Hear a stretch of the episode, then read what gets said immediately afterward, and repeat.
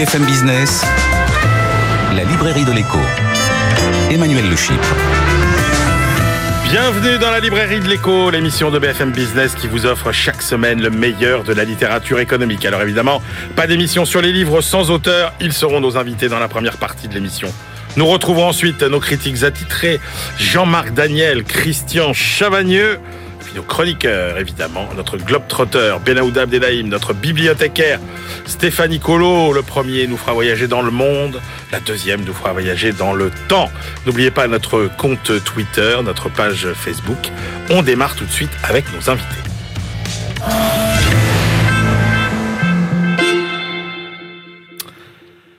Quelques jours après le grand sommet de Brest sur la mer et quelques jours aussi avant le salon de l'agriculture, nous allons nous pencher aujourd'hui dans la librairie de l'écho sur les formidables ressources que nous offrent et la mer et la terre. Alors quelles sont les pratiques les plus prometteuses? Comment mieux cultiver? Comment mieux exploiter pour mieux nourrir les hommes et moins abîmer la planète Réponse avec nos deux invités. Vincent Doumézel, bonjour. Bonjour. Vincent, vous êtes euh, directeur agroalimentaire à la Fondation Lloyd's Register et vous êtes conseiller pour les océans au Pacte mondial des Nations Unies et vous publiez La révolution des algues. C'est aux éditions Équateur. Christophe Dequid, bonjour. Bonjour Emmanuel. Christophe, euh, bah, on vous voit souvent, hein. Christophe, vous publiez euh, le troisième tome de vos aventures, de vos voyages merveilleux dans l'agriculture mondiale. Là, vous publiez avec Alain Bonjean, ça s'appelle Le Tour d'Europe des dynamiques agricoles c'est aux éditions Campagne et compagnie. Et Christophe de Quitte, je rappelle que vous êtes consultant, conférencier. Moi, j'aime bien vous appeler globe-trotter de euh, l'agriculture, puisqu'on a eu votre livre sur la France, sur le monde. Et aujourd'hui, c'est à l'Europe où vous allez voir, il y a partout des bonnes pratiques euh, dont on pourrait euh, s'inspirer les uns et les autres. Mais on commence souvent on commence souvent. On commence tout de suite avec les algues. Alors là, votre bouquin quand même, Vincent Doumézel, moi, ça a été un émerveillement. Les algues sont souvent considérées comme une pollution. Elles constituent pourtant la plus importante ressource naturelle encore inexploitée au monde. Tout à fait. En fait, on a, c'est ce que j'explique. Euh, souvent, on est passé il y a 12 000 ans de l'état d'homme préhistorique à l'état de cultivateur, d'homme civilisé. On est rentré dans l'histoire moderne à cette époque-là. Et on n'a jamais fait ce, pas dans l'océan, en fait. On est resté des hommes préhistoriques, on est resté à l'âge de pierre. C'est pour ça que ça s'appelle la révolution des algues, en, référence à la révolution verte. Les algues détiennent une solution écologique, euh, économique et, euh, et, sociale pour le monde. Elles, elles répondent à de nombreux euh, grands problèmes de notre civilisation, la faim dans le monde, la pollution, le changement climatique. Euh, les, la, la, pauvreté. Donc elles, elles, elles, apportent vraiment des solutions. Et je pense qu'après cette période de, de troubles que nous avons vécu, on a tous besoin de solutions. Et les algues en sont une extrêmement naturelle, qui sont bonnes pour les hommes, euh, pour la planète. Alors vous, vous dites, euh, qu'est-ce qu'on ne peut pas faire avec les algues? Presque rien. Qu'est-ce qu'on sait faire aujourd'hui avec les algues? Presque rien aussi. C'est ça, en fait. On sait en cultiver entre 10 et 20 sur les 12 000 algues très, très, très différentes. Ah, il y a 12 000 espèces d'algues. Il y a 12 000 espèces d'algues et, et, et, des très grandes différences. Faut, faut imaginer que les algues rouges, les algues vertes, par exemple, c'est, c'est très, très, très différent dans le sens où une algue, euh, elles ont 2 milliards d'années d'existence une algue rouge va être par rapport à une algue verte, euh, elle, elle, la différence va être moindre qu'entre un champignon et un éléphant, par exemple, en niveau génétique. Donc c'est vraiment des organismes très différents. C'est les plus vieux euh, et les algues, elles vont pouvoir euh, nourrir la planète. Elles vont pouvoir nourrir les animaux avec des bienfaits énormes, notamment en termes d'émissions de méthane. Elles vont pouvoir soutenir l'agriculture remplacer le plastique. Alors, attendez, attendez, attendez, attendez. On va passer tout ça, en, on va passer tout ça en revue. Donc vous dites, d'abord, avec les algues, on peut nourrir les hommes et les animaux. C'est ça, nourrir les hommes avec des bienfaits santé énormes. On, on, on vient tous, c'est la matrice originelle l'océan. Hein. La vie sur Terre est née dans la mer, faut ben pas oui. l'oublier. Et donc on est tous des descendants de microalgues, euh, tout autant que nous sommes ici. Et renouer avec elles, re retrouver ce lien originel, euh, c'est c'est un art de vivre quelque part, c'est se reconnecter avec ce qu'est la matrice originelle. Il faut savoir qu'on est des sapiens parce que notre cerveau a grossi grâce aux, aux acides gras polyinsaturés qui sont présents dans les algues. Donc à travers des dizaines de milliers d'années, il y a de ça 100 000 ans, on mangeait beaucoup, beaucoup d'algues. Vous dites qu'il n'y a que les Japonais à peu près aujourd'hui qui ont gardé cette culture de, de, de, de, de s'alimenter. En effet, euh, il y a 2000 ans, il y a une rupture euh, à l'époque gréco-romaine. Les Méditerranées n'est pas une, très bonne mer pour les algues, et euh, il y a eu une rupture, et, les Japonais ont, ont seuls su, les Japonais et les Coréens et les Chinois ont seuls su garder ce lien fort avec les algues, qui aussi correspond à un lien très fort qu'ils ont entre alimentation et, santé. Dans la médecine traditionnellement, c'est vraiment alimentation et santé. Et les Japonais ont su garder euh, ce, lien. On voit que au Japon, c'est 10% de la, de la, la, nourriture qui est euh, fournie par des algues. Ah ouais. Euh, et en Asie du Nord, c'est 35 millions de tonnes de produits, de cultivés. On est dans la culture. Ils ont déjà passé la révolution. 15 milliards d'euros de chiffre d'affaires, 10% de croissance et 8 millions d'emplois. Alors justement, expliquez-nous concrètement, parce que quand on pense aux algues, on voit des images vaguement de mer avec des, des plantes dedans, etc. Mais concrètement, la culture des algues, qu'est-ce qu'il faut faire pour en arriver là? C'est une culture assez magique parce qu'elle n'a pas besoin de terre, elle n'a pas besoin de pesticides et elle a pas, on n'a pas besoin de l'arroser. Hein. Et il y a assez peu de chances qu'elle s'en aille en, nageant ou en, ou en, volant. Et, donc on a juste besoin de, de, de, de enfin de, mettre des câbles, on va dire ensemencés dans l'océan et de les laisser grandir, de laisser les algues grandir. Donc ça, ça consomme aucune énergie en fait. Rien. En fait, c'est assez magnifique et euh, par exemple au niveau euh, pour les pays émergents où on voit les populations, les euh, ressources de la pêche qui diminuent très dramatiquement. On sait que investir 1, euro dans les algues, ça rapporte 11 euros aux populations côtières. Donc il y a un, un effet multiplicateur en termes d'investissement qui est aujourd'hui euh, très fort et qui explique la, la, la, la ruée vers l'algue qu'on va dire des, investisseurs actuels en fait. Il y a une explosion des investissements. Alors reprenons. Donc on peut nourrir les hommes, nourrir les animaux. Vous dites on peut remplacer le plastique les colorants, les ingrédients alimentaires. Tout à fait. Alors les ingrédients alimentaires, c'est déjà beaucoup des algues en général, des texturants. On peut surtout remplacer le plastique, en effet, avec les drames de la pollution. Remplacer le, coton aussi, qui est quelque chose de, très néfaste pour l'environnement. Et on peut aussi fournir, on ne le considère pas assez, une solution énorme pour la médecine. Il y a des potentiels d'innovation médicale. On sait très bien qu'au 19e siècle, on a soigné un des plus grands drames euh, de le, médical de l'époque, le, crétinisme, grâce euh, à l'iode des algues. Aujourd'hui, on a un, spectre d'innovation dans les algues qui est euh, absolument insoupçonné. Et euh, on a aussi une solution pour réduire le, changement climatique. Les algues absorbent beaucoup, beaucoup plus de carbone que n'importe quelle forêt tropicale. Elles le séquestrent au fond de l'océan. Ah ouais. Donc on va réussir à, non seulement à, réduire l'impact et la, la, production de carbone, mais même à en récupérer de l'atmosphère et à le réenfermer au fond de l'océan avec ce que font les algues. Et encore une fois, on a une solution aussi économique à ça. Donc il y a vraiment une solution à tous les, les grands problèmes de notre société aujourd'hui qui peut faire de la prochaine génération la première à nourrir intégralement la population de la planète tout en protégeant notre écosystème, protégeant notre biotope et, euh, et, en, et en, soutenant une, pauvreté moindre parce que finalement l'économie de demain, elle, elle, a sans doute pour objectif une meilleure justice sociale. Mais comment vous expliquez qu'on les ait complètement... Euh ignorer en fait euh, les algues euh, euh, au cours des au cours des siècles comme ça On n'en a pas eu besoin. On sans doute qu'on n'en a pas eu beaucoup besoin en fait au cours des siècles. on a la, production terrestre nous nous suffisait. Aujourd'hui, on voit bien qu'on est arrivé complètement au bout de cette production terrestre. On a un milliard de, personnes qui meurent de faim. On a un enfant sur quatre qui est en situation de malnutrition, alors même que ces, algues elles fournissent des, des, des, solutions nutritionnelles exceptionnelles. On a voilà, on a on, on a épuisé nos terres et il est temps aujourd'hui de considérer ces deux tiers de la planète qui aujourd'hui contribuent à moins de 2% de notre alimentation en calories. Donc on a vraiment, d'un point de vue extérieur, si on était un extraterrestre qui arrivait sur Terre, on se dirait mais qu'est-ce qu'ils ont fait?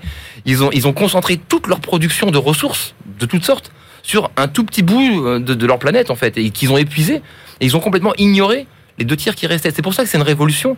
C'est pour ça que et c'est une reconnexion à ce dont là où on vient en fait. Encore une fois, on, est les hommes viennent de la, enfin, toute la vie sur Terre vient de la mer, mais les hommes viennent des littoraux et c'est ces acides gras polyinsaturés encore une fois qui nous ont permis d'être ce qu'on est, d'avoir notre cerveau aussi gros. Donc il faut se reconnecter avec ce qu'on est. On a perdu ce contact, ce lien extrêmement intime avec l'océan il y a 2000 ans. À l'époque gréco-romaine, on voit des écrits de Virgile, d'Aristote très clairs qui montrent que les algues sont sorties de l'histoire. Et partout, les Européens vont arriver, que ce soit euh, en Amérique où ils mangeaient des algues, en Australie, en Nouvelle-Zélande, au Japon, partout. Alors, remettons à zéro les compteurs sur le plan, euh, euh, j'ai envie de dire, culturel. Voilà, on considère que ça y est. On... Quelles sont les, les zones du monde qui ont des vrais avantages comparatifs pour la, la culture des algues? Bah, en fait, vous allez euh, aujourd'hui, on a 99,7% de la production, production qui est concentrée dans, dans 5 pays asiatiques, en gros. Donc on- nous, la, la France, nous sommes la deuxième puissance marine au monde, euh, nous, enfin territoire, ter- territoire Ouais. marin au monde. On a une diversité algale qui est colossale, notamment en Bretagne, et on a des centres de compétences au CNRS notamment qui sont exceptionnels. Et pourtant, on représente 0,1% de la production mondiale aujourd'hui, et on est à 99% des chasseurs-cueilleurs. Donc je dirais que toutes les zones vont avoir des intérêts différents. Il y, aura des algues différentes qui vont croître dans des eaux plus ou moins froides, etc. Les algues aiment bien l'eau froide, donc c'est intéressant parce qu'on va avoir de plus en plus d'eau froide qui vont se libérer au nord avec la fonte des glaces. Donc pourquoi pas imaginer une expansion de la production et sans doute que demain, dans la géopolitique de demain, euh, le Groenland, la Sibérie, le Canada seront des, seront des plus grandes puissances parce qu'elles auront ces, ces immenses côtes à disposition où Comme les, comme les États pétroliers aujourd'hui. Exactement, où elles, feront, où elles feront pousser ce qu'on devrait appeler les légumes de la mer, comme le font les, les, les, les- les Japonais d'ailleurs, parce que c'est beaucoup plus des légumes euh, que des- qu'autre chose, ou les forêts terrestres, ou les forêts de la mer, pour qu'on comprenne qu'il faut les protéger, comme on protège l'Amazonie aujourd'hui, comme on protège les forêts terrestres, parce qu'aujourd'hui, avec le changement climatique, les algues, elles vont tendre à disparaître, et si on ne les plante pas, si on ne les préserve pas, si on ne les cultive pas, on va perdre un écosystème, on va perdre la vie dans l'océan, et sans doute la vie sur Terre. C'est ce que vous racontez est incroyable. C'est-à-dire qu'on a, c'est, c'est la répétition du, du drame français, j'ai envie de dire. C'est-à-dire, euh, on a toutes les compétences, on a euh, le climat, euh, on a la mer, on a les ingénieurs, etc. Et puis, euh, on n'a pas le business, quoi. faut pas, faut pas être. Moi, je suis pas du tout aussi pessimiste que ça. Je pense qu'il faut voir encore une fois rempli d'espoir. J'y crois, euh, enfin parce que je l'espère. Euh, J'ai eu des, euh, des échanges extrêmement euh, fructueux la semaine dernière à Brest avec le gouvernement français, notamment notre président. Je pense qu'il y a, il- il- voilà, on n'en avait pas besoin jusqu'à maintenant. On va s'y mettre, on va y aller. Les États-Unis sont pas mieux. En, en- en France, en Europe, la France est, est une pionnière. En termes de prix, de coût, je me rends pas compte. C'est-à-dire que quand vous dites ça peut remplacer, euh, par exemple, le plastique, les colorants, les ingrédients alimentaires, est-ce que ça demande énormément de transformation? Euh, En gros, est-ce que ça va être compétitif en termes de coût par rapport à tous ces produits-là? Alors, si on, app- si on apprend à les manger comme ça, toutes les algues sont comestibles. hein. Il n'y en a aucune de toxique, faut bien le comprendre. Il n'y a pas de mauvaises algues. Ouais. Les pollutions dont on parle, c'est des problèmes de la terre. Mais euh, si on les mange comme ça, il il il c'est relativement minimal, puisqu'encore une fois, on a très peu de coûts d'investissement. C'est des câbles dans la mer où on laisse pousser tout seul de- de- des algues. Ouais. Euh, et il n'y a pas de transformation. Vous pouvez les faire, vous les mangez comme un légume, comme, comme des épinards, comme des pommes de terre. C'est la même chose. Enfin, mais sauf qu'on n'a même pas besoin de les nourrir. Donc non, une fois qu'on aura, encore une fois, le, le problème, il est plus en amont, dans des, dans des coûts d'investissement de, de scientifiques, de comprendre comment euh, on cultive les algues, et dans des coûts aussi d'éducation des populations, de leur faire comprendre que les algues c'est bon, que c'est pas euh, cette chose gluante sur laquelle on marche sur la plage, euh, que c'est bon, que c'est délicieux, qu'il y a des saveurs incroyables, et on voit un grand nombre de chefs aujourd'hui dans le, dans le monde et en France qui s'y Ouais. intéressent énormément. C'est un nouveau territoire gustatif, les algues. un nouveau territoire gustatif, euh, les algues, la mer. Bon, Christophe de Kitt, c'est pas pour autant qu'il faut abandonner euh, la terre et, l'agriculture et nos, paysans. Alors vous, euh, pareil, euh, puisqu'on est confronté à tous ces problèmes environnementaux, d'alimentation, etc. Alors vous, vous êtes allé voir dans plein de pays européens. Et ce qui est fascinant, c'est que vous avez découvert que finalement, dans chaque pays, il y avait des très bonnes pratiques qui pouvaient inspirer finalement toute l'Europe dans son ensemble. Alors, euh, ce qui est, ce qui est clair, c'est que euh, avec ce qu'on vient d'entendre, euh, venir parler de protéines animales, voire de blé et, et d'orge, c'est un peu compliqué. Sauf que je, je pense qu'il n'y a, pas- il n'y a pas la limite entre l'algue d'un côté et l'algue d'un côté et, et- et la, pro- et la production végétale Ouais, ouais, de l'autre. Mais effectivement, aujourd'hui, ce qu'on s'aperçoit en Europe, c'est que euh, y a autant d'agriculture que de pays. Par contre, chacun des pays s'est un peu spécialisé dans des pratiques, soit des pratiques, soit des innovations. Ouais. Euh, on a, Emmanuel, on, on- on a des choses assez étonnantes euh, liées à l'histoire de chacun des pays. Notamment si vous prenez tous les pays qui nous ont rejoints après la chute du mur de Berlin, il est clair que c'est des gens, c'est des gens qui ont connu la, qui ont connu la faim, comme nous on l'a connu en 1945. Je vous rappelle qu'en en 1945, euh, on a demandé à l'agriculture française un défi extraordinaire, Ouais. c'est de nourrir non pas la planète, mais de nous nourrir nous-mêmes. Le défi de la productivité. Et on y, a- on y est arrivé à peu près en 20 ans. Hum. C'est-à-dire qu'à partir de 1965, nous sommes excédentaires en Europe et on invente des systèmes pour pouvoir rémunérer les agriculteurs, puisque la- le coût de production en, en Europe est beaucoup plus cher qu'ailleurs. Hum. Donc on va trouver des systèmes et on arrive à une première étape, c'est qu'en 1992, euh, patatras, l'Europe nous dit attendez, on ne peut pas aller comme ça éternellement, sans quoi on va dans le mur au niveau environnement. Donc première révolution en Europe, 92, où on rentre dans l'ère de entre guillemets l'environnement. Et là, on est en train de passer à une autre révolution, et c'est ça qui est extrêmement important et que j'essaie de montrer dans le livre, c'est qu'on arrive à la révolution zéro carbone. C'est-à-dire que l'Europe vient de se définir un zéro carbone et va demander à chacun de ses États d'y arriver. Mais pas de façon linéaire, chacun de la même façon, mais chacun avec ses propres Oui, mais parce que Christophe de Quitte aussi, euh, chaque pays est, a ses spécialités, je veux dire, en termes de, de, de, de production. Et, euh, et, et vraiment, moi, ce qui m'a intéressé, c'est que on se dit finalement tous les défis que doit surmonter l'agriculture européenne aujourd'hui. Dans des petits coins de l'Europe, il y a toujours quelqu'un qui a trouvé euh, une solution. Alors, je, je sais pas, par exemple, euh, vous avez euh, en Allemagne, vous racontez l'histoire d'un agriculteur qui est plus devenu aujourd'hui un énergiculteur qu'un agriculteur. C'est tellement vrai, mais c'est un peu ce qu'on demande aujourd'hui à nos agriculteurs. C'est-à-dire quand dans les années 2000, Angela Merkel dé- décide il n'y a plus de nucléaire. C'est très facile de dire il n'y a plus de nucléaire, mais à un moment donné, il faut le remplacer par quelque chose. Et donc, on va chercher là où on pense pouvoir le chercher, et on a développé en Allemagne cinq plans successifs pour que les agriculteurs deviennent plus des fournisseurs d'énergie que des fournisseurs de matières premières. Mais c'est parce qu'on est des pays riches. hein. Euh, je reprends ce qui a été dit précédemment. Il y a quand même un milliard de, de, de personnes qui ont faim sur Terre. Donc on a essayé de, de chercher dans chacun des pays des solutions et qui étaient soit économiques, mais pour pouvoir deux défis majeurs à cette époque-là. Le premier, c'est nourrir, c'est se nourrir. Mhm. Le deuxième, c'est trouver des sources de revenus pour les agriculteurs. Or, on rentre dans une troisième ère, c'est de pouvoir préserver la planète. Donc vous imaginez Ouais. le champ qu'il faut et l'innovation qu'il faut. Oui, mais alors justement, euh, là encore une fois, dans les, dans les, bonnes, dans les bonnes inspirations, on sait très bien qu'en France, on a une vision euh, un peu euh, romantique du, du petit, hein, du petit agriculteur, du petit paysan près de chez soi. Euh, là, par exemple, vous montrez qu'en Espagne, ils ont su sauter le pas pour faire euh, du bio, du bon, et en grande quantité, et à des prix compétitifs. Oui, sauf que ce bio, euh, c'est quand même un, bio compliqué par rapport à, aux Français, puisqu'il n'est pas fait de la même façon et pas avec les mêmes cahiers des charges. Eh oui. Donc, c'est- facile de développer du bio à droite à gauche. Vous avez, vous avez, vous avez une, une- une chose, Emmanuel, qui est absolument étonnante, c'est que plus vous allez à l'Est, plus ils se sont spécialisés dans le bio. Vous prenez un, un pays comme la Tchéquie Ouais. ou l'Estonie. L'Estonie, championne, championne d'Europe du bio. Euh, sauf que c'est pas le même cahier des charges, qui ne reçoivent pas les mêmes subventions que l'Europe parce que c'est pas tout à fait conforme. L'Autriche a eu les mêmes problèmes. Ah, mais c'est du bio ou c'est pas du bio euh Euh, euh, c'est du bio sur le papier, mais c'est pas du, c'est du bio. Non, pour mais le nous, on considérerait que c'est pas du bio. Ah bah, nous, Français, on peut considérer que c'est pas du bio. Mais il arrive sur le marché en étant bio. L'Estonie, donc 18% de la production est bio, on en consomme 1% sur place. Mm. Parce que les gens n'ont pas le pouvoir d'achat. Donc il va bien ailleurs, il va bien en Europe. Donc on nous inonde de, de l'ensemble de, ces, de, de ce bio. Alors on peut, sur cette Europe, et notamment euh, les, les chances de voir l'Europe se poursuivre et devenir en harmonie sur chacune de ses productions, c'est d'abord de trouver des, des cahiers des charges globaux, que chacun pr- produise de la même façon, et sans doute de mettre des barrières, d'une manière ou d'une autre, c'est un peu compliqué, mais que les produits qui rentrent chez nous aient les mêmes Chez caractéristiques nous, en, en France ou en, en Europe. France ou en Europe. Ouais. Vous savez, les bananes de, de la Jamaïque euh, qui utilisent euh, autant qu'on veut de, de produits euh, liés aux pesticides qu'on n'utilise pas chez nous en Guadeloupe, ça existe. Donc, Alors, sur la réduction de CO2, vous dites qu'il y a un pays qui est, qui est, qui est vraiment champion, c'est l'Irlande. Là, vous racontez l'histoire d'un agriculteur irlandais, ouais. justement. Et là, sur la capture du CO2, ils sont quand même les plus forts. Alors, il y a, il y a deux pays en avant.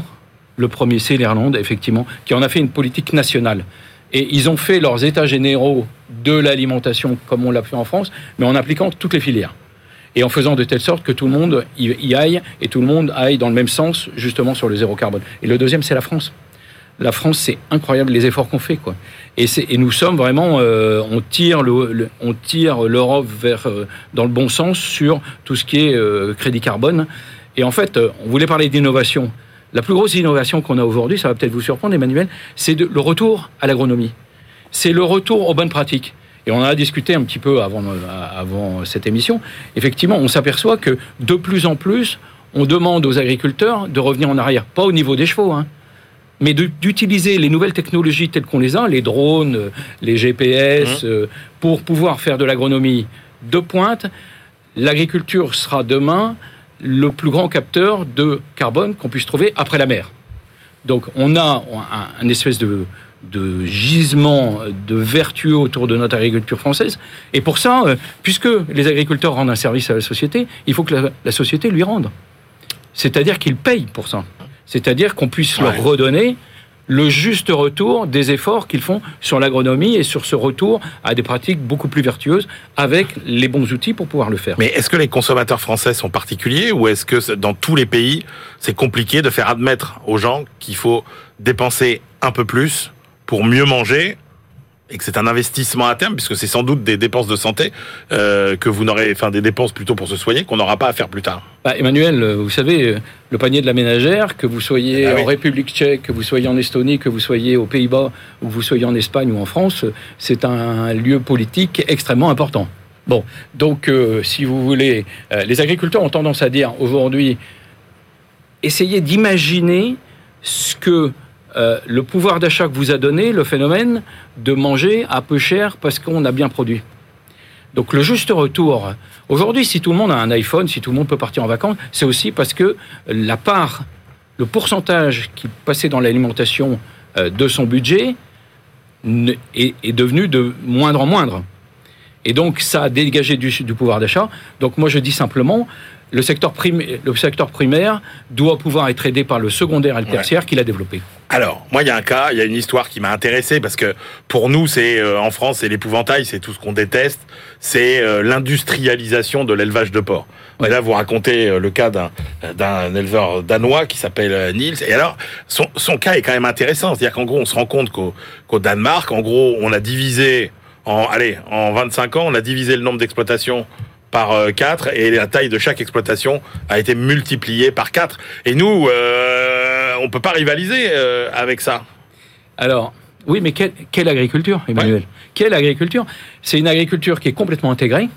C'est-à-dire qu'en fait, euh, au Danemark, vous avez 70 à, à 75% des agriculteurs qui ne font pas qu'un seul métier, mais qui sont double actifs, Ouais. parce que la partie agricole ne correspond qu'à un métier d'ouvrier, et ils travaillent pour les grandes coopératives euh, danoises, qu'on connaît bien, Danish Krone, Ouais. euh, Arla, etc. Ouais, donc toute la filière est vraiment euh, intégrée de l'élevage jusqu'à la distribution. quoi. Exactement. Et c'est ça qu'on veut pas en France. On- n'en veut pas. On veut pouvoir garder effectivement une agriculture de taille humaine, une agriculture qui sait euh, reprendre ce défi euh, à son compte de- de- du crédit carbone, mais aussi de bien nourrir la population. Alors, vous terminez votre livre, Christophe de Kitt, euh, avec euh, le développement de plusieurs scénarios. Ouais. Vous avez sept scénarios. euh, Alors qui sont effectivement diverses. Euh, Vous en avez un qui s'appelle regain de nationalisme et d'écologisme. Vous en avez un autre qui s'appelle politique végétarienne. Il y en a une autre qui s'appelle Union européenne comme d'habitude et développement de l'agrotourisme. C'est quoi pour vous le scénario le plus probable concernant notre agriculture européenne? Je pense que le scénario le plus probable, c'est celui qu'on vit aujourd'hui, c'est-à-dire que les agriculteurs se reprennent en main et puissent prouver à la société la, vertuosité de leurs pratiques. Et je crois que ça passera par beaucoup, beaucoup de communication, ça passera par beaucoup de preuves, ça passera par des gens comme vous, Emmanuel, qui iront euh, montrer à quel point nous pouvons produire de façon importante, nous pouvons nourrir notre population tout en préservant la planète. Et ça passera aussi sans doute par d'autres pratiques ou d'autres consommations, comme celle qu'on a vue sur les algues, c'est-à-dire de trouver un- une stabilisation sur ce qu'on produit et ce qu'on mange. On est un tout petit peu inquiet aujourd'hui puisque euh, l'Europe nous a développé ce qu'on appelle le Green Deal, c'est-à-dire le zéro carbone à 2050, et que suivant ce qu'ils nous disent, ils nous parlent beaucoup plus de récession agricole que d'augmentation. Donc je pense qu'il y a un milieu, il y a un juste milieu qui fera que l'Europe puisse garder. Je vous rappelle quand même, Emmanuel, il faut toujours avoir ça en tête. L'Europe est le deux- la deuxième puissance mondiale, l'Europe à 27, la Ouais. deuxième puissance mondiale euh, en termes d'économie, mais c'est aussi la première puissance agricole mondiale. Et je reviens sur ce milliard. Pour les nourrir, il faudra quand même qu'on produise encore. Donc gardons, hein, gardons raison et faisons confiance à nos agriculteurs. Merci beaucoup à tous les deux. Je rappelle vos deux livres. Vincent Doumézel, La Révolution des algues, c'est aux éditions Équateur. Christophe Dequitte avec Alain Bonjean, Le Tour d'Europe des dynamiques agricoles euh, pour compléter cette trilogie sur euh, toutes nos nouvelles pratiques agricoles. C'est passionnant, c'est aux éditions Campagne et compagnie. On se retrouve tout de suite pour la deuxième partie de l'émission.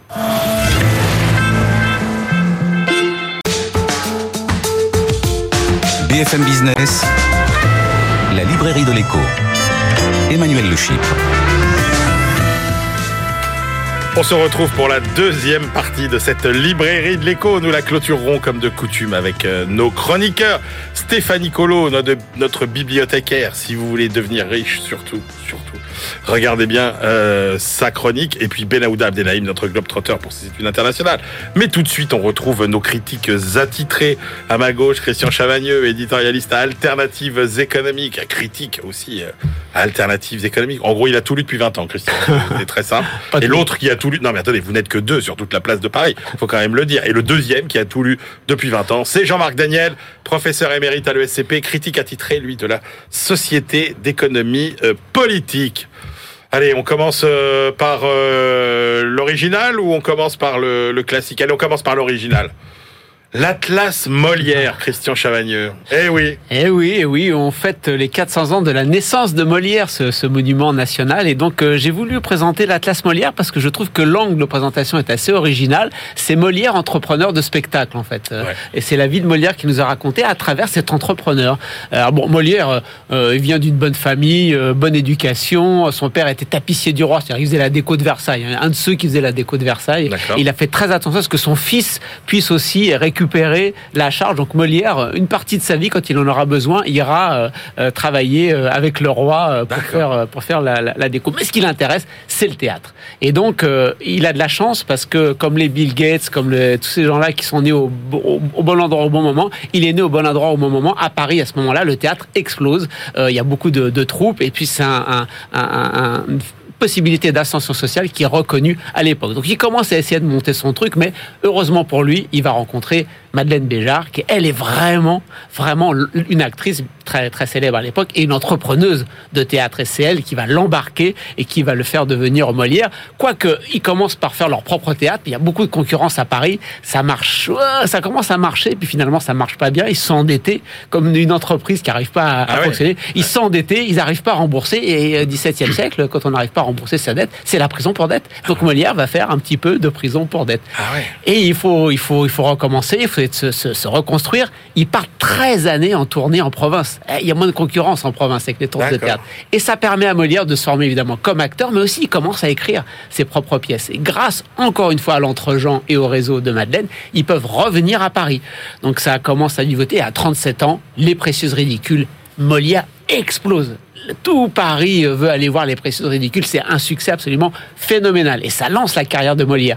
Il y a quelques éditeurs malins qui viennent pour essayer de, de prendre en note euh, les répliques et puis publier un livre. Molière a dit, on a tout un chapitre sur le business du livre hein, à l'époque à Paris Ah qui, est- ouais. assez fascinant. Molière a dit, attendez, c'est- quand même mon travail, donc je veux mettre les mains sur mes droits d'auteur, entre guillemets. Donc il essaye de bien organiser la publication des textes de ses pièces. Ça lui fait de l'argent, ça lui fait de la pub pour les pièces et ça accroît sa notoriété.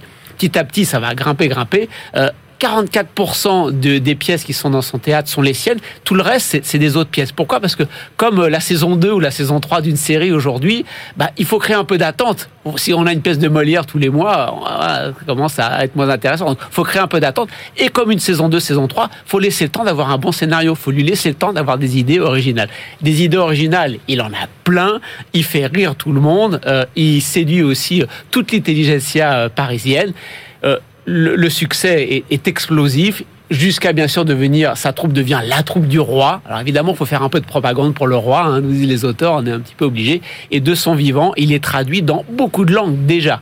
Euh, ça devient un monument national, on connaît tous sa fin, sorte de grippe ou de pneumonie, on ne sait pas trop, qui est maltraité. À 51 ans, malheureusement, il est déjà mort. Mais euh, ça devient un monument culturel national, un monument économique. La comédie française joue euh, les pièces de Molière beaucoup, beaucoup, beaucoup, beaucoup plus que n'importe quel auteur français et fait rentrer de l'argent La dans les success caisses. story euh, Molière. Jusqu'à aujourd'hui.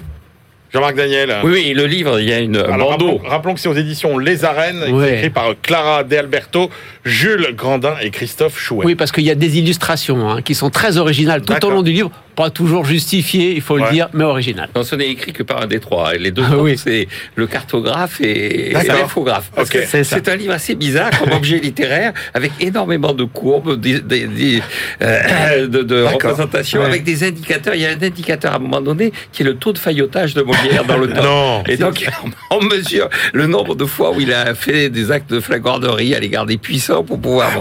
Et donc, il y a énormément d'informations. Tout ça est traité de façon euh, comme euh, beaucoup d'analyses de données, de statistiques, de cartes. Alors, le, le, le bandeau dit indispensable. C'est effectivement un livre qui est assez indispensable. Ce qui est intéressant, c'est que le seul auteur, en fait, est professeur à Yale.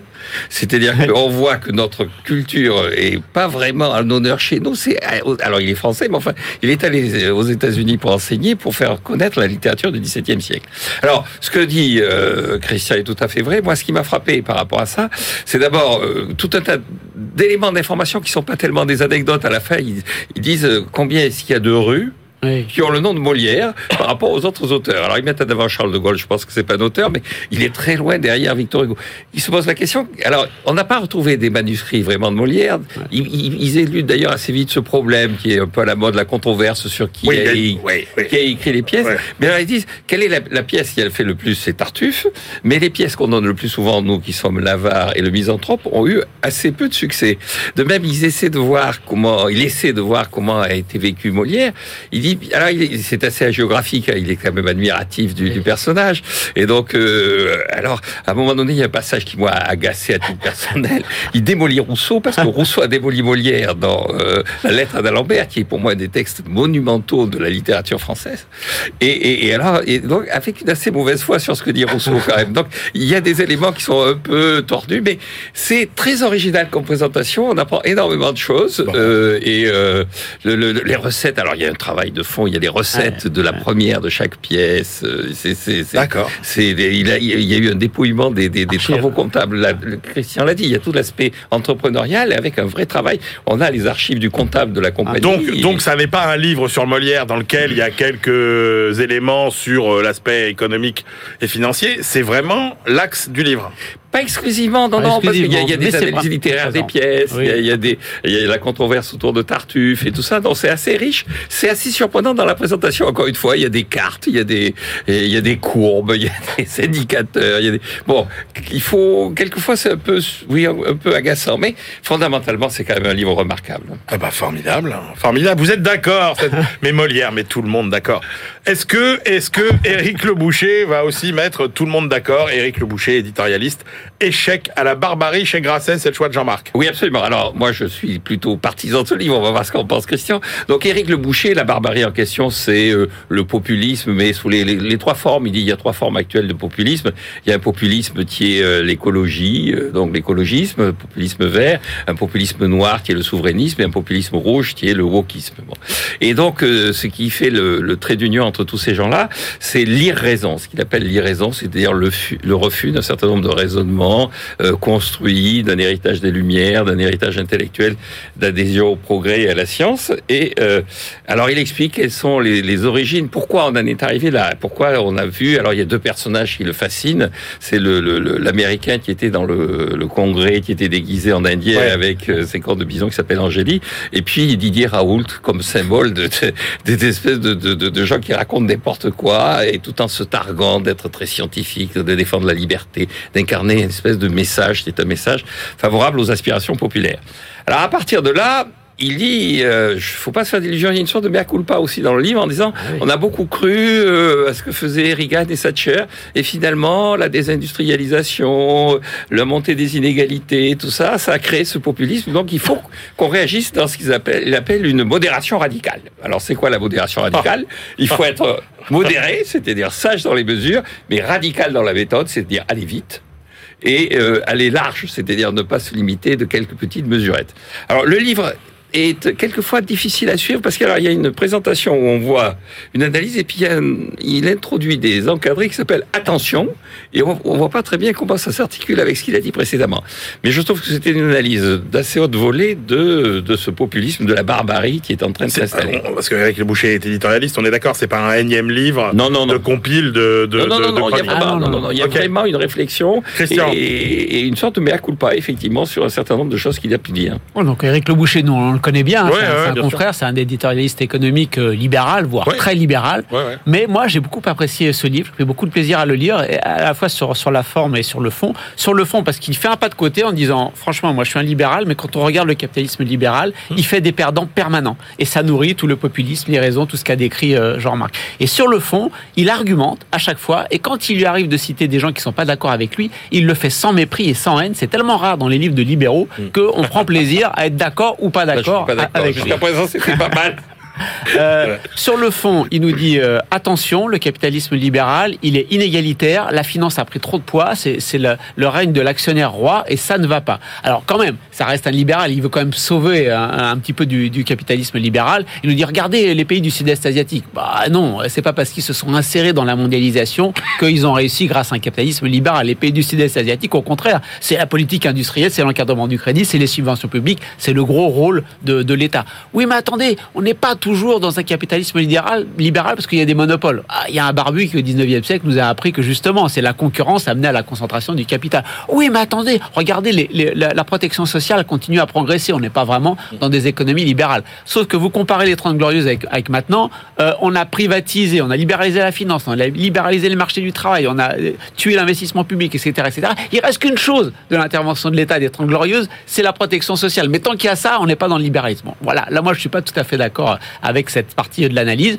Comme l'a dit Jean-Marc, il nous dit, faut faire quelque chose. Malheureusement, il nous dit, les élites qui ont mis en place, qui mettent en place le capitalisme libéral, un, ni les problèmes. Hein, ou alors nous disent euh, ça va ruisseler, ne vous inquiétez pas, attendez un peu. Il dit moi-même j'ai défendu cette thèse, je ne la défends plus. Il est content parce que d'après lui le capitalisme libéral commence à se réformer de lui-même. Alors je vous donne un ou deux exemples avec lesquels je suis pas d'accord. Les salaires augmentent, alors peut-être aux États-Unis, en France un tout petit peu, mais c'est au mieux du rattrapage de banque de pouvoir d'achat des dernières années. Du la RSE, bon la RSE c'est quand même beaucoup d'études nous montrent c'est quand même une grande majorité du greenwashing. Mais il nous dit, il faudra pas euh, attendre du capitalisme libéral qui se euh, euh, transforme de lui-même. Il faut aussi faire des choses. Investissement public et privé, privé mais investissement public aussi. Il nous dit, il faut diminuer le de la finance par deux. Je ne sais pas comment on fait ça, mais c'est une belle réflexion à avoir. Et je suis sûr que cette euh, remarque, la remarque finale a beaucoup plu à Jean-Marc lorsqu'il nous dit, il faut arrêter avec notre modèle de consommation non raisonnable, il faut de la sobriété écologique. Et que Éric Le Boucher défende ça, je trouve ça très bien. Bon, on n'a plus le temps, mais la, De la, so- de la sobriété, pourquoi pas Mais il faut pas transformer ça en théorie de la dizaine. Non, mais Jean-Marc Donc, il est, il est, Il ne transforme pas ça non, non, c'est pour en ça. théorie non, de la je dizaine. D'accord. Lui, il dénonce effectivement un écologisme, dit un écologisme punitif, et il préfère effectivement une sobriété consentie. Merci, messieurs. Allez, on retrouve euh, notre chroniqueuse Stéphanie Colo. C'est l'heure de savoir comment faire fortune. BFM Business, la librairie de l'écho. Les livres d'hier et de demain. Bonjour Stéphanie. Bonjour Emmanuel. Allez, en quelle année est-ce qu'on arrête euh, notre fantastique machine à voyager dans le temps? On s'arrête en 1949 avec le livre L'investisseur intelligent de Benjamin Graham. Grand classique, un livre culte du monde de la finance. C'est même la Bible de Warren Buffett. Rien Ah que ouais. ça, pour lui, c'est le meilleur livre sur l'investissement jamais écrit. C'est aussi euh, le livre de chevet de Bill Gates, le fondateur de Microsoft. Eh ben, écoutez, C'est évitez-nous de, de- de le lire et dites-nous tous les secrets que recèle cet investisseur intelligent. Alors d'abord, Benjamin Graham, qui est-il? Il est né en C'est vrai, 1894. Il faut commencer par là. Oui, ça- et il est mort en 1976. Il est diplômé de l'université de Columbia en 1914. Il crée une société de courtage, puis un fonds d'investissement. Euh, et en appliquant une méthode euh, bien à lui, euh, sa société d'investissement réalise des rendements moyens d'environ 20% par an entre 1936 et Énorme. 1956. C'est quand même pas rien en 20 ans. Euh, il enseigne aussi la finance à Columbia et parmi euh, ses élèves, on retrouve qui? On retrouve Warren Buffett. Benjamin Graham est à la fois son prof et son mentor. Il va l'embaucher dans son propre fonds d'investissement et c'est en appliquant ces principes que Warren Buffett va devenir multimilliardaire. Donc, euh, si je vous suis bien aujourd'hui, on a le choix entre l'investisseur intelligent euh, de Graham ou les crypto-monnaies, grosso modo. C'est à peu Oui. près ça le, le choix. Alors, on va faire confiance à l'expérience. Voilà. Hein On va faire confiance à l'expérience. c'est quoi, dites-nous, le secret de la stratégie de Benjamin Graham? Eh bien, au cœur de sa stratégie, c'est l'investissement dans la valeur. Ça consiste à trouver des actions se négociant à un prix inférieur à leur valeur intrinsèque. Ouais. Et il faut choisir une société au bon moment, quand elle n'est pas trop petite, pas trop endettée, qu'elle dégage des bénéfices stables dans le temps et qu'elle verse des dividendes stables également. Elle doit être en croissance et surtout, le titre doit être à un prix raisonnable, voire sous-évalué. La meilleure société du monde ne doit pas être achetée si elle est trop chère, dit-il. Et il insiste sur l'importance de la qualité avant tout, acheter la qualité à un prix raisonnable. Ouais, c'est souvent un adage qu'on a entendu. Hein. C'est à l'achat qu'on fait une bonne affaire plus que plus qu'à la euh, revente. Euh, Est-ce qu'il y a d'autres conseils dans le Oui. livre de Benjamin Graham? Un investisseur intelligent, selon Benjamin Graham, ne spécule pas. Il faut être capable de conserver ses investissements des années si nécessaire. Il faut profiter des cracks boursiers pour acheter et pas l'inverse. Or, c'est souvent l'inverse hein, qui se passe. Ne pas tenir compte des fluctuations euh, du marché, car elles sont peut-être et très souvent liées à des erreurs de jugement des autres. Et enfin, il ne faut compter euh, que sur soi-même pour euh, gérer ses investissements.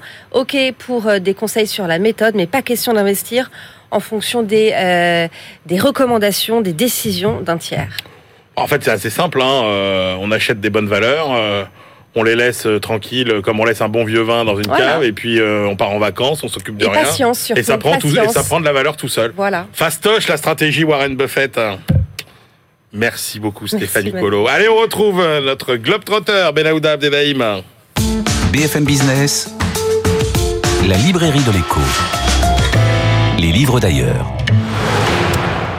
Cher Benaouda, bonjour. Bonjour. Benaouda, on commence par s'intéresser aux dépenses militaires à l'ère post-pandémique. Alors, l'état actuel de tension géopolitique euh, extrême en Europe orientale peut euh, occulter des tendances lourdes dans les relations internationales. Euh, cela concerne ici les dépenses militaires. Euh, et cette recherche dans une publication du Fonds monétaire international donne des éléments qui ne font pas écho à tout le bruit ambiant. Euh, à l'échelle mondiale, la part consacrée à la dépense dans les budgets a, été divisée par deux entre la guerre froide et euh, les années qui ont suivi la crise financière de 2008. La défense, c'était 3,6% du PIB mondial, maintenant c'est 1,9% du produit intérieur brut. Mais il va de soi qu'il ne faut pas se contenter euh, de, de, de cette moyenne très globale, euh, parce que les auteurs, Benedict Clemens, euh, Sanjeev Gupta et Saïda Kamidova, par un travail de cartographie, de graphique et de comparaison, attestent en fait de tendances divergentes entre en gros trois groupes de nations. Alors le premier comprend seulement 20 pays Ouais. euh, qui au début des années 2010 euh, ont enclenché un mouvement de forte hausse euh, par rapport à une moyenne de longue durée de 3% du PIB, euh, passé euh, en très peu de temps à 5%. Et vous y trouvez la Colombie, l'Algérie, la République démocratique du Congo, l'Arabie saoudite, et il y a trois pays européens, et c'est très significatif eu égard à ce qui est en train de se passer, euh, l'Estonie, la Lettonie, qui sont dans, vraiment dans un Ah. mouvement de rattrapage, et puis... euh, pour rappel, ils sont membres de l'Union européenne, et puis euh, la Biélorussie. Deuxième groupe, là le plus fourni, 77 nations, où la baisse a été lente mais constante pour s'arrêter sur euh, un seuil de 2%. Euh, et c'est ici que l'on trouve les cinq membres permanents du Conseil de sécurité des Nations Unies, détenteurs euh, de l'arme nucléaire. Et puis il y a le troisième groupe, 41 États qui, eux, ne tiennent plus ces 2% depuis la fin des années 90 pour se contenter d'un pour seulement consacré aux militaires. Et on y trouve des États auxquels on n'aurait pas pensé euh, de prime abord, c'est-à-dire mm, vous avez le Mexique, l'Argentine, l'Égypte, l'Indonésie. Euh, et puis une bonne partie, euh, là aussi c'est tout à fait notable de l'Europe centrale et orientale. Euh, Ah on oui. va de l'Autriche à la Roumanie, euh, cette zone qui s'inquiète d'un éventuel conflit euh, en, en Ukraine. Pour autant, se contenter euh, de cette euh, lecture ne suffit pas euh, non plus. Les auteurs soulignent que 15 pays concentrent en fait plus de 80% des dépenses militaires et c'est là que l'on trouve euh, très logiquement les puissances les plus vastes, euh, Chine, Inde, Russie, États-Unis, ce qui rétablit en fait les, proportions qui comptent le plus à l'échelle euh, mondiale. Alors, comment évaluer le bilan de Kim Jong-un, Benahouda, et notamment la seconde moitié de, euh, son règne?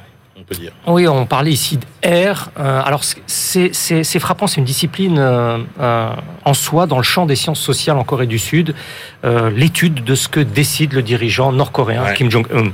Une chercheuse de l'Institut de politique économique internationale de, de Séoul s'essaie ici à un exercice d'analyse sur la période 2017-2021, donc cette seconde partie de l'ère Kim Jong-un, ce que dit de l'activité nord-coréenne la luminosité photographiée captée par les satellites. Alors, Daoul Kim euh, rappelle que hum, 2017-2021, c'est une période où les chocs extérieurs ont été dévastateurs pour l'économie sud-coréenne, sanctions des Nations Unies et puis crise pandémique euh, qui ont frappé très fortement ce- cette économie. La stratégie à Pyongyang euh, a été de prendre des mesures radicales d'autosuffisance et de substitution aux importations, ce qui s'est traduit par une concentration euh, des maigres ressources vers deux secteurs nationaux stratégiques, l'extraction de minerais et l'industrie chimique. Et, et puis, on laisse les autres se débrouiller comme ils peuvent pour survivre, je cite euh, cette étude. D'où un écroulement de la production d'électricité euh, dans les régions d'activité euh, commerciale auparavant bien éclairées euh, la nuit. Euh, dans la première période de Kim Jong-un, euh, on était là entre 2012 et, et 2016. Comme un lointain passé, car depuis euh, début 2020, euh, l'État bloque pratiquement tous les échanges avec l'extérieur. Et ces cinq dernières années, la contraction moyenne s'est répercutée sur l'industrie lourde. Euh, euh, elle est évaluée par la Banque centrale à Séoul à moins 6,7% année après année. Euh, lors du dernier congrès du parti, euh, ça a même amené le dirigeant suprême à admettre de façon tout à fait exceptionnelle que les objectifs du plan quinquennal de développement économique n'ont pas été atteints. Et Daoul Kim explique ici que si le voisin du Nord ne rouvre pas ses frontières, ce ne sera pas prêt de s'améliorer dans le prochain plan quinquennal. Donc c'est la Corée du Sud qui nous livre les meilleures analyses, les meilleurs chiffres euh, Sans, sans nul sur- conteste et sur avec, la Corée du et avec une, une- une distance assez intéressante. Allez Benahouda, pour terminer, on s'intéresse à l'impact environnemental de la norme américaine sur le renouvelable. Alors, en termes stricts de marketing, euh, cette étude, ce travail, ce n'est vraiment pas bon pour les producteurs de biocarburants. Ah oui C'est un travail qui a été publié euh, dans les actes de l'Académie américaine des sciences. Euh, et les conclusions entrent en contradiction euh, avec ce qu'ont affirmé celles du ministère euh, de l'Agriculture américain à Washington. Alors, selon cette recherche universitaire, cofinancée, c'est à relever à la fois par la Fédération nationale de ré- préservation de, de- la faune et par le département américain de l'énergie, donc très éclectique, l'éthanol de maïs ne représente pas un carburant respectueux euh, du climat. Ah oui. Euh, Tyler Clark, Lark pardon, et ses huit co-auteurs ont trouvé que ce carburant présumé plus propre est probablement au moins 24% davantage émetteur de CO2 que l'essence sans plomb classique. Euh, Parce qu'ils prennent en compte l'intensité carbone qui découle de l'exploitation agricole, d'abord pour obtenir ce maïs, et puis euh, tout le processus de transformation et de combustion. D'abord, euh, les labours libèrent du carbone stocké dans les sols. Euh, et les impacts vont bien au-delà. Euh, le recours aux engrais euh, ont ainsi augmenté de 3 à 8% et la qualité de l'eau s'est détériorée de 3 à 5% Une cartographie nationale détaillée montre des superpositions assez frappantes entre hausse des zones de production de ce biocarburant à partir du maïs et relèvement de seuils polluants, que ce soit, polluants, que ce soit le CO2, euh, le protoxyde d'azote, le phosphore, etc. Je ne vais pas vous faire toute la liste. Les auteurs estiment que ces conclusions doivent donc amener euh, les décideurs politiques à envisager euh, l'avenir des politiques de carburant dits renouvelables, euh, entre guillemets, dans une toute autre perspective. Alors, l'organisation professionnelle des carburants, des biocarburants, vous l'imaginez, a contre-attaqué aussitôt. Les hypothèses retenues seraient tournées vers le scénario du pire, selon cette organisation, et les données auraient été sélectionnées pour confirmer un postulat, ce qui, bien entendu, ne, relève pas, ne relèverait pas d'une démarche scientifique, et ce qui appelle donc aussi une poursuite des recherches dans ce domaine. Terrible les débats de chiffres autour de- des énergies euh, renouvelables. Merci beaucoup Benahouda. Allez, c'est l'heure de nos ultimes choix. BFM Business, la librairie de l'écho. Les livres de la dernière minute.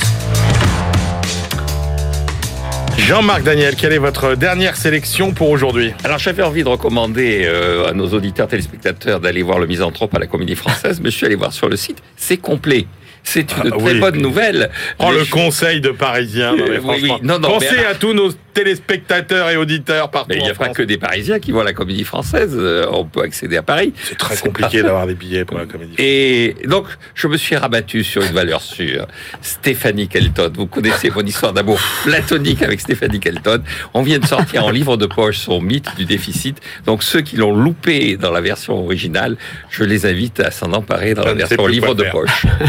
Je ne sais plus quoi faire. Je ne sais plus quoi faire. Vous, vous, êtes, vous, attention, vous êtes comme Éric Le Boucher. On va finir par croire que, attendez, Jean- Christian Chavagneux marque des points en ce moment. Vous vous rendez pas compte de ça Je me méfie. Je me méfie. Christian, votre dernière Christian sélection. marque des points. On va finir par quoi Marque Oui, des points. oui, oui, Euh, absolument. c'est- bien, je suis tout à fait content de venir là. Non, non, mais- Euh, moi, j'ai choisi, euh, le président de la République va sûrement, dans les jours qui viennent, se déclarer candidat officiellement à, à sa succession. Et donc, euh, les économistes d'Attaque se sont regroupés pour faire le bilan d'Emmanuel Macron, du quinquennat. Bien évidemment, bon, c'est, euh, comme on peut s'en douter, c'est, peu à charge. c'est, beaucoup à charge, c'est beaucoup à charge. Mais on a dans Vous êtes une- d'une sincérité aujourd'hui, Ah, les bon, amis. bah, mais alors, s'il était vraiment exclusivement à charge. Euh, presque exclusivement à charge. Oh Euh, tout à fait, non mais pourquoi pas. Euh, par contre, ce qui est très intéressant, c'est que c'est, on a sur une plus de, de vingtaine de dossiers, on a trois quatre pages, fait que on peut se remémorer, qu'on partage ou pas les analyses data, Oui, oui, on peut se remémorer tout ce qui a été fait. Et chaque début de chapitre, et, quand il y a une citation d'Emmanuel Macron sur ce qu'il avait promis et les quatre cinq mesures qu'il a réalisées effectivement, au moins on a ce petit outil de travail sur le côté si on veut faire le bilan d'Emmanuel Macron. Allez, moi je termine par ce petit livre qui m'a beaucoup amusé. Ça s'appelle Petit traité de l'amour à l'usage des connards. Euh, une approche économique de l'amour. Et alors ce qui est intéressant, c'est par Bertrand Forêt chez l'Armatan. Et alors, c'est ce qui est dingue, c'est qu'en fait, il prend complètement à rebours, vous savez, tous ces livres sur le développement personnel où on dit qu'en fait, c'est à nous de changer. On n'est pas assez bien, on n'est pas assez sérieux, on n'est pas fait pas assez de sport, euh, etc. Et ben là, il nous dit non, il faut respecter le connard qui est en nous et euh, en fait admettre cette idée que euh, avant tout nous cherchons tous quand même à maximiser une variable commune l'amour. Voilà que ce soit en politique n'a pas besoin de faire à l'école. Non pas besoin. Pas, pas besoin de faire ni de régime. Jean-Marc Daniel cet ouvrage vise à montrer que nos choix et comportements aussi critiquables soient-ils sont motivés avant tout par des calculs d'amour simples et universels. Voilà un livre qui vous réchauffera le cœur. C'est la fin de cette librairie de l'écho. On se retrouve la semaine et d'ici là, bien sûr, bonne lecture.